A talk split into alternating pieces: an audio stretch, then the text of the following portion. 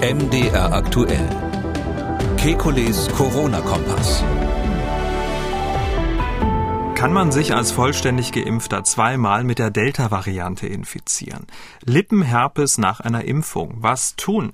Sollte man AstraZeneca als Auffrischungsimpfung verwenden, wenn man den BioNTech-Impfstoff nicht verträgt? Kann man als doppelt geimpfte 72-Jährige wieder im Kirchenchor singen?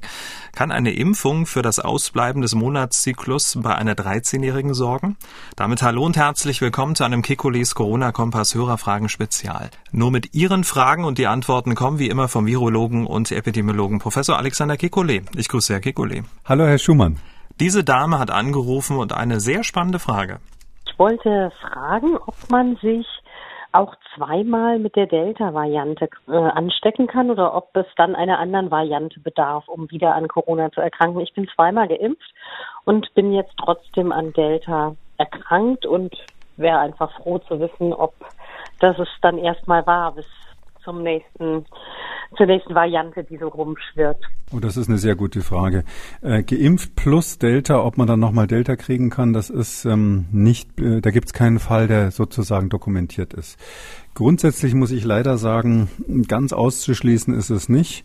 Aber mh, mm, Sie haben mit ähm, doppelt geimpft, äh, vollständig geimpft plus Delta-Infektion den höchsten Schutz, den man sich überhaupt nur vorstellen kann. Das heißt, wenn es nochmal zu einer Infektion käme, ist die mit sehr hoher Wahrscheinlichkeit dann asymptomatisch oder nur ganz leicht symptomatisch.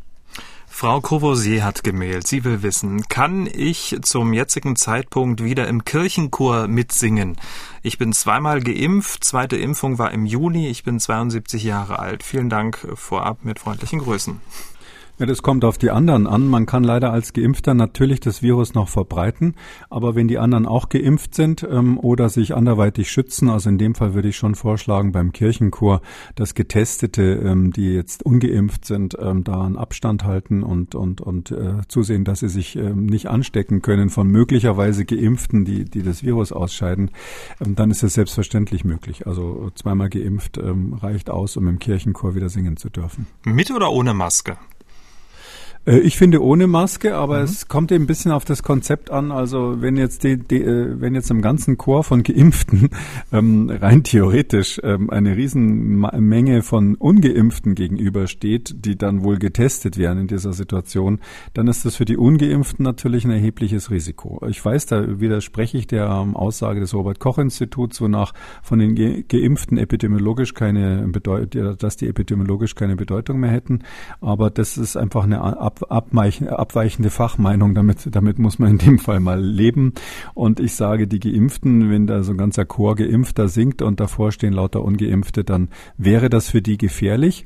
Und ähm, da wir ja Covid-Infektionen lieber vermeiden wollen, äh, auch jüngere Leute sollten das machen, würde ich dann empfehlen, dass die, die da als Zuschauer sind, also mindestens eine FFP2-Maske haben und Abstand halten.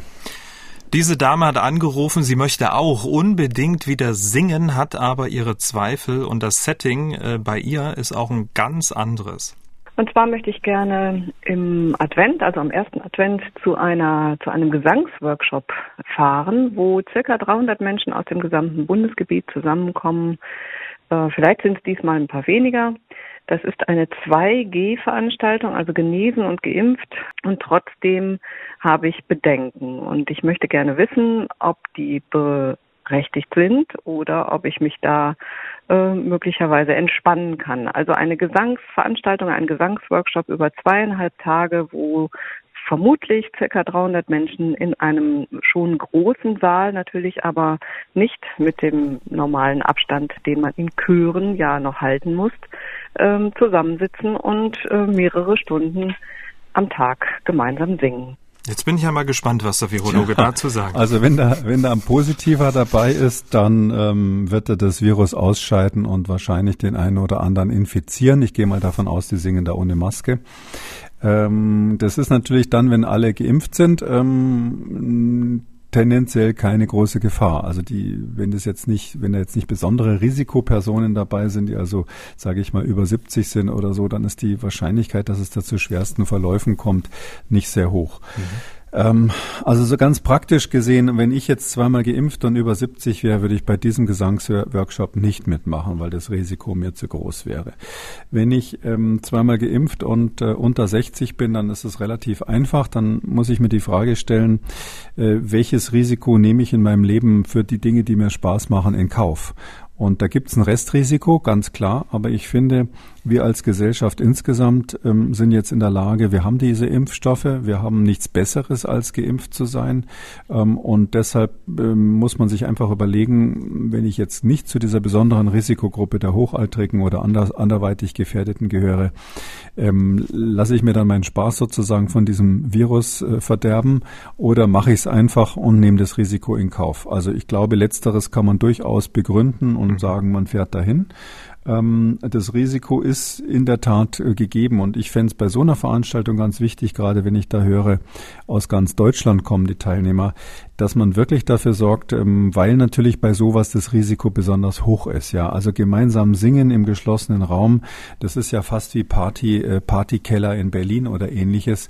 Mm, da würde ich dann schon sagen, wäre es sinnvoll, ähm, eine Nachverfolgung möglich zu machen. Das heißt, ähm, dass sich zumindest ein Teil der Teilnehmer ein paar Tage später testet, um zu sehen, ob es da Infektionen gab und dass man ein gutes Warnsystem hat, wo man dann sofort, wenn, wenn da jemand positiv positiv war, die anderen warnen kann, damit die sich da in Quarantäne begeben, zumindest verhindern, dass das Virus dann an Personen mit einem besonderen Risiko weitergegeben wird. Hm. Besteht nicht auch ähm, die Gefahr, dass bei so einer Veranstaltung mit diesen 300 Personen, und wir setzen mal jetzt voraus, alle 300 sind geimpft, unter diesem Setting nicht auch ein Superspreader-Event ähm, entstehen könnte? Das kommt dann auf die räumlichen Verhältnisse mhm. an. Also wenn das sowas wie eine Kirche, ein großer Raum ist, äh, vor allem hoher Raum, wo die, wo das die ausgeatmete Luft eine Chance hat, ähm, zu verschwinden, nach oben abzu, abzuziehen zum Beispiel, dann ist gibt's das Superspreading eher nicht. Aber jetzt rein der Extremfall, ich habe nicht den Eindruck, dass das dort so wäre, aber der Extremfall, man würde jetzt 300 Leute in irgendeinem Partykeller singen lassen, wo die Fenster zu sind im Herbst, ähm, dann ist genau, was Sie sagen, möglich. Dann gibt's tatsächlich äh, im Prinzip die Möglichkeit eines Super Superspreadings unter Geimpften. Äh, und das ist deshalb nicht ungefährlich, weil die gehen dann alle wieder nach Hause, sagen auch, ich bin ja geimpft. Die haben zum großen Teil, wenn sie dann infiziert sind, gar keine richtigen Symptome. Und da wissen sie nicht, wen die dann als nächstes anstecken. Und da muss man eben immer sagen, Stichwort Ausbrüche in Schulen, Ausbrüche in Altenheimen, was es so alles gibt. Vielleicht ist der eine oder andere Altenpfleger dann dabei gewesen, der, der nebenbei auch Gesangsqualitäten hat. Also sie wissen ja nicht, was dann passiert mit diesen Leuten, die infiziert sind. Und deshalb sage ich immer, für uns muss die Strategie sein, wer selber sein persönliches Risiko steuert, der kann sagen, ich nehme das in Kauf, ich bin geimpft oder vielleicht sogar geimpft und genesen, dann ist man noch sicherer und ich mache das jetzt einfach, habe ein Restrisiko Oh, aber man muss, wenn man das macht, immer dafür sorgen, dass das Risiko mein Risiko bleibt und dass ich niemanden anders gefährde. Und ich glaube, wir sind inzwischen in Deutschland alle so schlau, dass wir wissen, was wir tun müssen, um andere Leute nicht zu gefährden, falls wir selber eine asymptomatische oder nur leicht symptomatische Covid-Infektion haben. Das ist auch das Stichwort für die nächste Frage von Frau Salomon, die gemeldet hat. Sie will nicht singen, sondern sie will mal wieder ins Kino gehen. Sie schreibt, mich, mich beschäftigt die Frage, ob bei einem Kinobesuch unter den aktuellen Covid-Schutzmaßnahmen in Deutschland eine Infektion mit dem Coronavirus tatsächlich ausgeschlossen werden, beziehungsweise das Risiko auf ein Minimum reduziert werden kann. Mir kommt es vor dem Hintergrund, ähm, welche Informationen ansonsten in der Öffentlichkeit über Aerosoltransmission und Durchbruchsinfektionen vermittelt werden, irgendwie unpassend vor, dass man im Kino 90 bis 120 Minuten mit vielen unbemaskten Menschen in einem Raum sitzt. Die Lüftungssysteme können ja sicherlich nicht so perfekt eingestellt werden, dass ich den Atemstrom einer asymptomatischen, durchbruchsinfizierten infizierten Person in meiner Nähe nicht kontinuierlich abbekomme. Wäre eine Maskenpflicht am Sitzplatz Ihrer Einschätzung nach eine sinnvolle Maßnahme für die kommenden Monate? Viele Grüße. Äh, ich bin sowieso für die Maskenpflicht im Kino und im Theater, weil ich das von der anderen Seite sehe. Ähm, das ist doch, also mich wird das null stören, wenn ich da im Dunkeln sitze, ob ich jetzt eine Maske auf habe oder nicht. Also das, das ist so eine Situation, wo sozusagen die Schutzmaßnahmen gar keinen Nachteil hat. Ja gut, wenn man mit der Nachbarin im Dunkeln knutschen wollte, dann ist die Maske blöd. Aber sonst sage ich mal, fällt mir jetzt nicht so wirklich ein, was da, was da der Nachteil sein soll. Und jetzt konkret ähm, Infektionsgefahr, das ist extrem unterschiedlich. Also es gibt moderne Kinosäle, die haben eine Lüftung, ähm, die ist, wenn Sie so wollen, perfekt. Also die ist so stark, dass wenn Sie die ähm, hochdrehen, dass dann äh, die Leute Nackensteife bekommen. Ähm, da wäre es dann auch, weil die Kinosäle zum Teil so hoch sind, kein Problem, weil die nutzen fast immer die aufsteigende Wärme aus. Also die, die Luft von den Menschen steigt ja nach oben und wird dann abgesaugt von den Luftsystem, Belüftungssystemen, sodass das tendenziell in manchen Sälen wirklich wenig Gefahr von Superspreading und ähnlichem gibt. Und dann gibt es eben andere Kinos, wo das überhaupt nicht so ist, wo die Lüftung schlecht ist, nicht so gut funktioniert. Ähm, und da ist es durchaus so, dass man eine Infektionsgefahr hat. Und ähm, deshalb finde ich, äh, das ist so typisch etwas, was man einfach ganz easy abstellen kann. Und beim Kinobesuch ist es ja so, ich weiß jetzt nicht, ob das generell so ist, aber sie, das mit der Nachverfolgung ist natürlich schwierig, wenn Sie einen vollen Kinosaal haben, äh, bis dann alle gewarnt sind. Äh, die sind ja typischerweise nicht in so einer Warn-App eingecheckt. Es gibt ja so auch mit der Bundes-Corona-Warn-App äh, die Möglichkeit seit, seit kürzerer Zeit ähm, Veranstaltungen da zu registrieren und sich gegenseitig zu warnen, was ich eine ganz tolle Funktion finde. Ähm, das ist aber, wird aber ganz selten genutzt. Und ich glaube, wenn das da zum Ausbruch kommt, ist das echt mühsam, die Leute alle zu warnen, die da im Kino saßen. Deshalb bin ich eigentlich schon für die Maske im Kino und auch im Theater gilt ja das Gleiche. Wir haben Post aus Übersee bekommen, aus New Jersey, USA. Sehr geehrter Herr Professor Kikoli, ich habe folgende Frage an Sie bezüglich der Impfung. Eine Bekannte von mir hat eine 13-jährige Tochter, die im Juli während ihrer Menstruation die zweite Impfung von Pfizer BioNTech bekam. Meine Bekannte sagte, dass ihre Tochter seither keine Periode mehr gehabt hatte. Die Perioden hatten im März dieses Jahres begonnen und seit, äh, seien seither einmal im Monat aufgetreten, das letzte Mal während der zweiten Impfung. Nun macht sie sich große Sorgen, dass da was passiert sein könnte. Viele Grüße, Herr Glodde. Also da bin ich ehrlich gesagt äh, überfragt. Also wir wissen, dass tatsächlich es zu Zyklusunregelmäßigkeiten manchmal unter der Impfung kommt. Das sind aber natürlich bisher immer erwachsene Frauen gewesen. Und da ist die gute Nachricht, dass das immer Unregelmäßigkeiten in der Weise waren, dass, ich, äh, dass es Verschiebungen innerhalb eines Zyklus gab. So ähnlich, als wenn die Frauen Stress haben oder einen Interkontinentalflug hatten oder ähnliches. Da gibt es das ja auch immer mal wieder. Ähm, äh, was jetzt die Situation mit ganz jungen Frauen ist, bei denen das sozusagen gerade erst losgeht, ob da ähm, solche Störungen sich dann so auswirken können, dass das länger als nur einen Monat ähm, ähm, Auswirkungen hat, da bin ich überfragt. Also ich glaube auch nicht, dass es da viele Daten bisher gibt. Ich kann bei sowas immer nur empfehlen, äh, das wirklich dem Paul-Ehrlich-Institut zu melden oder auch den, der, der dann jeweils zuständigen Gesundheitsbehörde, wenn es in den USA war, und ähm, dafür zu sorgen, dass dem nachgegangen wird, weil ein Fall ist kein Fall in solchen Statistiken, aber wenn es natürlich viele gibt, die das Problem haben oder mehrere gibt, dann werden die Gesundheitsbehörden dem ganz sicher nachgehen. Wir haben eine anonyme Mail bekommen. Hintergrund meiner Frage, dass die Schule meines Kindes 13 Jahre ein Skilager unter 2G-Bedingungen plant. Bisher ist unser Kind nicht geimpft. Der Grund dafür ist unter anderem ihre Einschätzung, dass der medizinische Nutzen bei Kindern nicht überwiegt und die Impfempfehlung vorwiegend aufgrund sozialer Gründe erteilt wurde. Zudem hat man natürlich gerade bei Kindern ähm, die von Ihnen oft erwähnten Unknowns, Unknowns im Hintergrund. Ich finde es sehr schwierig, dass eine Schule, also eine öffentliche Einrichtung, die die Interessen aller äh, ihrer Schüler berücksichtigen sollte, so vorgeht und man als ungeimpfter Schüler nur die Wahl hat, sich entgegen seiner persönlichen Entscheidung doch impfen zu lassen oder von schulischen Unternehmungen ausgegrenzt zu werden. Somit ein Impfzwang durch die Schule, was für mich absolut unhaltbar ist. Nur meine Frage. Frage. Wie schätzen Sie persönlich mittlerweile die Kinderimpfung hinsichtlich der medizinischen Notwendigkeit ein und was würden Sie gegen Kinderimpfung oder was würde gegen Kinderimpfung sprechen? Viele Grüße. Also ähm, meine Einschätzung hat sich da nicht geändert. Ähm, die beruhte ja im Gegensatz zu der STIKO-Empfehlung nicht auf der Vermutung, dass die Inzidenz jetzt Mitte Oktober dramatisch ansteigen würde, so dass es jetzt keine äußeren Gründe gibt, warum ich die Einschätzung ändern sollte. Und die heißt, die Waage schlägt dann für die Kinderimpfung aus, wenn man mit in die Waagschale wirft, die ähm, sozialen Einschränkungen. So ein Skilager ist ein gutes Beispiel. Das ist für Kinder natürlich belastend, wenn sie dann zu Hause bleiben müssen. Und äh, deshalb wenn man das mit in die äh, Be Betrachtung hineinnimmt, dann ist es einfach so, dass das vieles für die Impfung spricht. Wenn man jetzt sagt, nein, ich will aber das partout nicht ähm, sozusagen berücksichtigen, auch wenn mein Kind darunter leidet, äh, ich gucke jetzt nur auf die medizinischen Aspekte, dann muss man sagen, solange jetzt die Inzidenz nicht äh, wahnsinnig hoch ist, dass eine, Info, äh, eine Infektion quasi unvermeidlich wird, ähm, äh, ist es eine schwierige Abwägung. Da ist es ja so, dass ich geht, geht da mal einfach hinter der STIKO-Entdeckung, dass an der Stelle ähm, dann eben alleine die medizinischen Gründe noch nicht überwiegen. Ähm, aber es ist wirklich schwierig, weil diese Abwägung, da kann ich nur sagen, die USA sehen das anders, weil die eben mehrere, mehr schwer kranke Kinder oder, oder schlecht, schlecht medizinisch versorgte Kinder haben. Die sind für die Kinderimpfung. Skandinavische Länder wiederum, die gute Versorgung haben und äh, genauso wie wir eine extrem geringe ähm, äh, Quote schwerer Fälle haben bei Kindern, die sind gegen die Kinderimpfung. Also das ist wirklich so ein neuralgischer Punkt, wo man nach links und nach rechts umfallen kann. Das, das ist nicht so eindeutig zu sagen. Aber vielleicht kann ich Folgendes sagen. Ich meine schon, dass bei der Schule es nicht in Ordnung ist, eine 2G-Regel einzuführen. Ähm, und zwar aus dem Grund, weil es eine Schulpflicht gibt. Und die Schulpflicht bezieht sich natürlich auch auf Freizeitveranstaltungen mal grundsätzlich.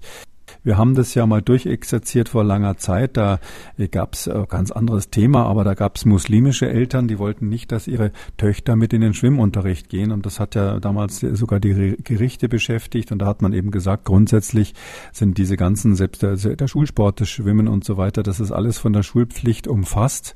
Und ähm, da es eine Pflichtveranstaltung ist, ähm, meine ich nicht, dass man sozusagen die 2G-Regel ähm, ähm, machen kann, weil sonst hätte man ja eigentlich eine Impfpflicht. Ähm, muss man ganz klar, oder Impf, Impf oder sich infizieren lassen Pflicht bei 2G. Ähm, und es ist so, dass man an, in diesem Fall meines Erachtens keine andere Wahl hat, als das dritte G mit reinzunehmen. Anders als bei Gaststätten, wo man rein formal sagen kann, Privatveranstaltung, was die machen, ist ihre Sache. Aber ich glaube, bei der Schule ist es eben nicht so der private Raum und da halte ich das für fragwürdig, wenn, wenn, wenn man da 2G hat. Herr Benz hat gemeldet, ich bin 38, arbeite in einem Krankenhaus, bin im Februar mit dem AstraZeneca-Impfstoff und im Mai 2021 auch mit AstraZeneca geimpft worden. Ich selber bin etwas übergewichtig, muss morgens eine Blutdrucktablette nehmen und habe leichtes Asthma. Ich rauche nicht mehr und Alkohol ist seit anderthalb Jahren auch komplett aus meinem Leben gestrichen. Ich arbeite als Patiententransporter in einem Krankenhaus. Wäre eine Boosterimpfung sinnvoll? Und wenn ja, mit welchem Impfstoff? Und sollte man vorher einen Titernachweis machen? Viele Grüße, Herr Benz. Och, also das Infektionsrisiko ist natürlich da, wenn man im Krankenhaus arbeitet. Ähm, andererseits hat man dort die Möglichkeit, je nachdem wie das Krankenhaus organisiert ist, sich ja auch zu schützen. Also äh, ich nehme an, dass jemand da, der im Transport arbeitet, auch eine Schutzmaske tragen kann und auch weiß, wie man die anlegt und dann richtig eine FFP-Maske nehmen kann.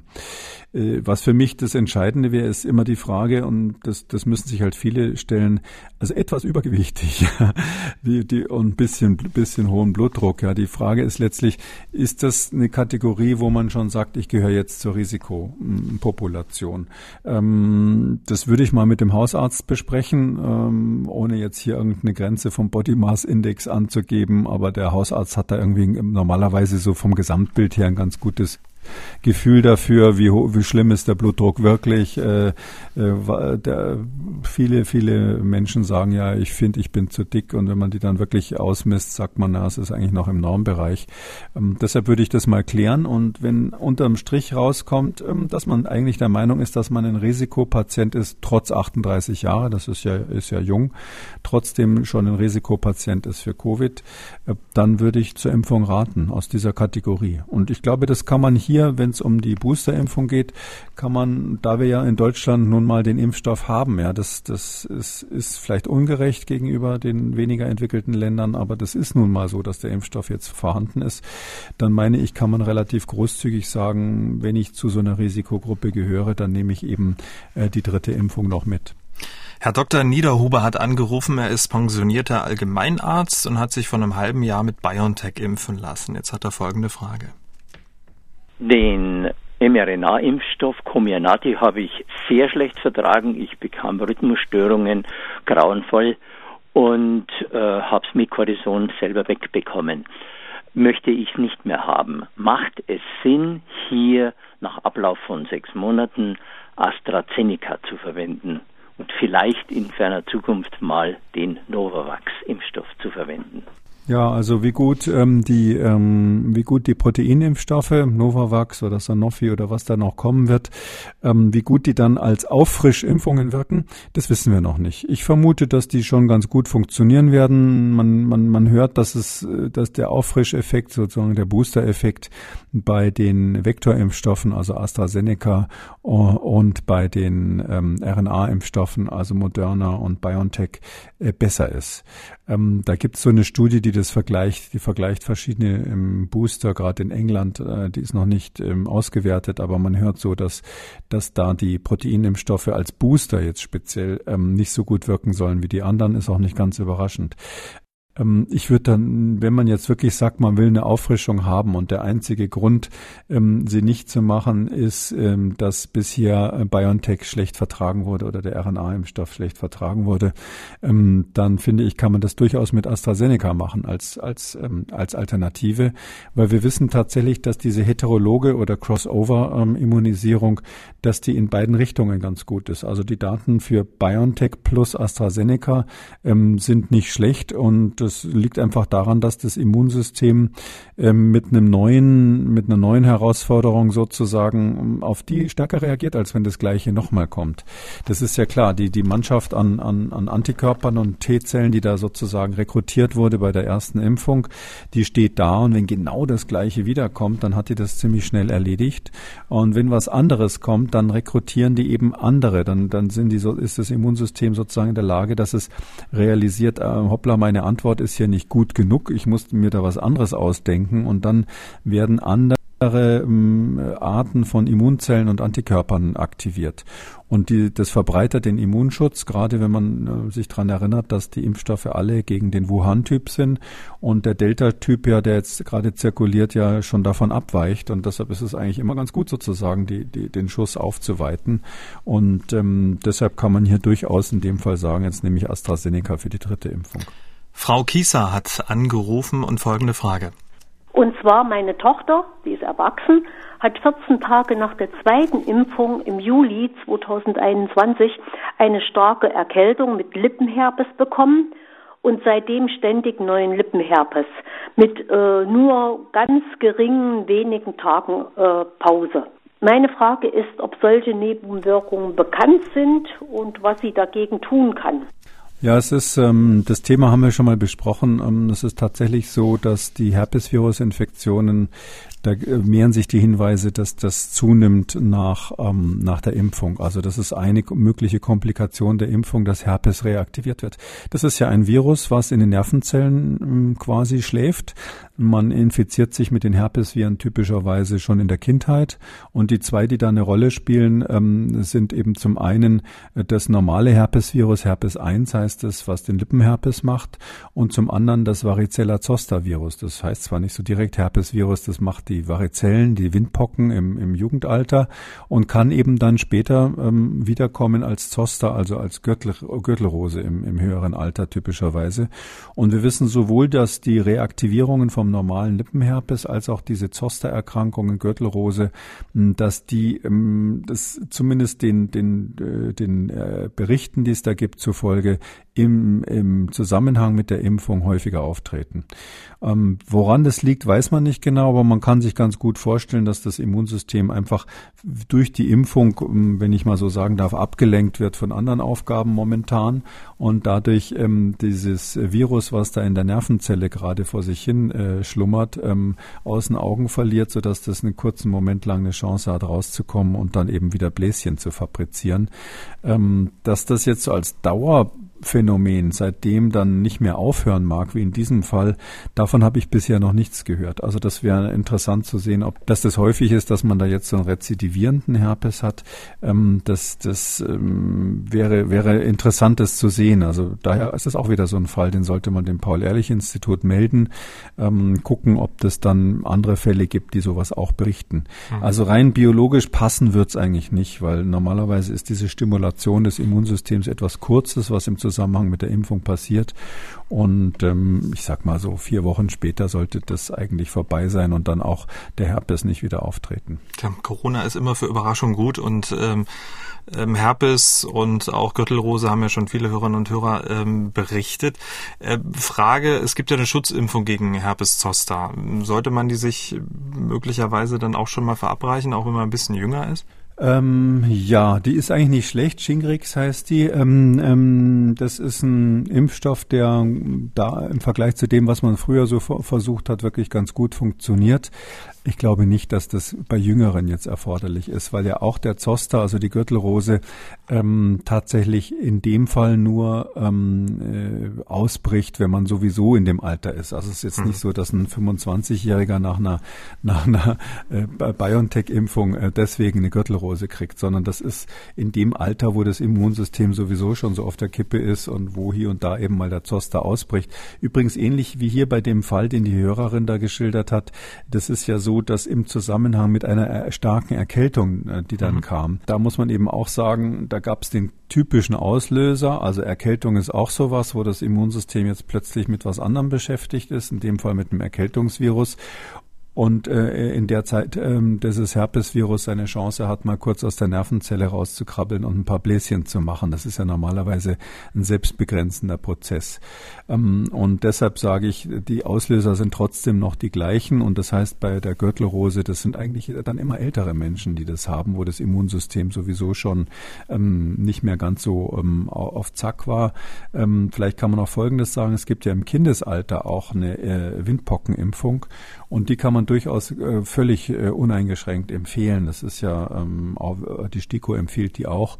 Und da kann ich nur sagen, das ist inzwischen ein guter Impfstoff. Da gab es früher mal Probleme mit, aber das ist seit vielen Jahren eigentlich ein guter Impfstoff. Und deshalb kann man sagen, wer sich in der Kindheit ähm, gegen ähm, Windpocken impft, also Varicella Zoster Virus, mhm. der hat eben dann den Vorteil, dass er auch als Erwachsener keine Gürtelrose mehr kriegt. Prima. Und die letzte Frage ähm, von einem anonymen Absender. Sehr geehrter Herr Professor Kekulé, ich habe eine persönliche Frage. Gehen Sie in Restaurants essen? Im Innenraum mit Luftreinigungsanlagen oder ohne. Wir trauen uns nicht und wären sehr an Ihrer Meinung interessiert. Beste Grüße, ein Hörer, der gern anonym bleiben möchte. Also ob ich zum Essen gehe. Ich gehe jetzt nicht gern in so äh, enge Spelunken, wo es so richtig voll ist. Also ich äh, kann ja sagen, ohne den, das Restaurant zu nennen, dass ich tatsächlich gestern in Halle in einem Restaurant war, um was zu holen zum Essen zu Hause. Und da war es so, äh, da war es so voll da drinnen. Also mein lieber Scholli, da habe ich mir gedacht, also da würde ich ehrlich gesagt nicht so gern sitzen, wo die wirklich dann gedrängt zu acht am Tisch, Schulter an Schulter und ähm, aber in so ein normales Restaurant, wo man so ein bisschen auch die Möglichkeit hat, sich zu unterhalten, ohne dass einem der Lärm von den Nebentischen dauernd in den Ohren klingt, äh, gehe ich tatsächlich. Und ähm, ich habe da auch keine Bedenken, ähm, äh, weil ich einfach finde, dass das, wir sind ja in der Situation, dass die, dass wir dann quasi 3G haben im Prinzip und in dieser 3G-Situation ähm, meine ich, äh, das ist dann ein Restrisiko, nicht? Wenn also ein Getesteter oder ein Geimpfter trotzdem noch Virus ausscheidet und sie selbst immun sind, dann sind sie natürlich in der Situation, dass sie ja, dann müssen sie mit dem Restrisiko leben und dann muss jeder sich selber überlegen, ähm, lasse ich mir von dem Virus noch länger auf der Nase rumtanzen oder nehme ich das jetzt in Kauf. Das wird bei uns übrigens nächstes Frühjahr eine ganz interessante Diskussion, weil ich bin schon dafür und der Meinung, dass wir dann die ähm, ganzen Corona-Maßnahmen mal ähm, so langsam in den Schrank zurücklegen sollten. Für den, klar, so eine Art Waffenschrank, wo man es auch wieder rausholen kann, wenn man es braucht, aber im Prinzip mal wegschließen. Und dann werden wir natürlich mit Restrisiken leben. Es wird weiter Infektionen geben und die Frage halt, äh, können wir uns damit arrangieren oder nicht? Und ich glaube, irgendwann werden wir uns mit diesem Virus dann arrangieren müssen. Damit sind wir am Ende von Ausgabe 237 Kekules Corona-Kompass Hörerfragen Spezial. Vielen Dank, Herr Kekule. Wir hören uns dann am Dienstag, den 2. November wieder. Bis dahin. Gerne, bis dann, Herr Schumann. Sie haben auch eine Frage, wollen was wissen? Dann schreiben Sie uns an mdraktuell-podcast.mdr.de. Sie können uns auch anrufen, kostet nix 0800 322 00. Kekules Corona-Kompass als ausführlicher Podcast unter Audio und Radio auf mdr.de, in der ARD-Audiothek, bei YouTube und überall, wo es Podcasts gibt. MDR aktuell Kekules Corona-Kompass.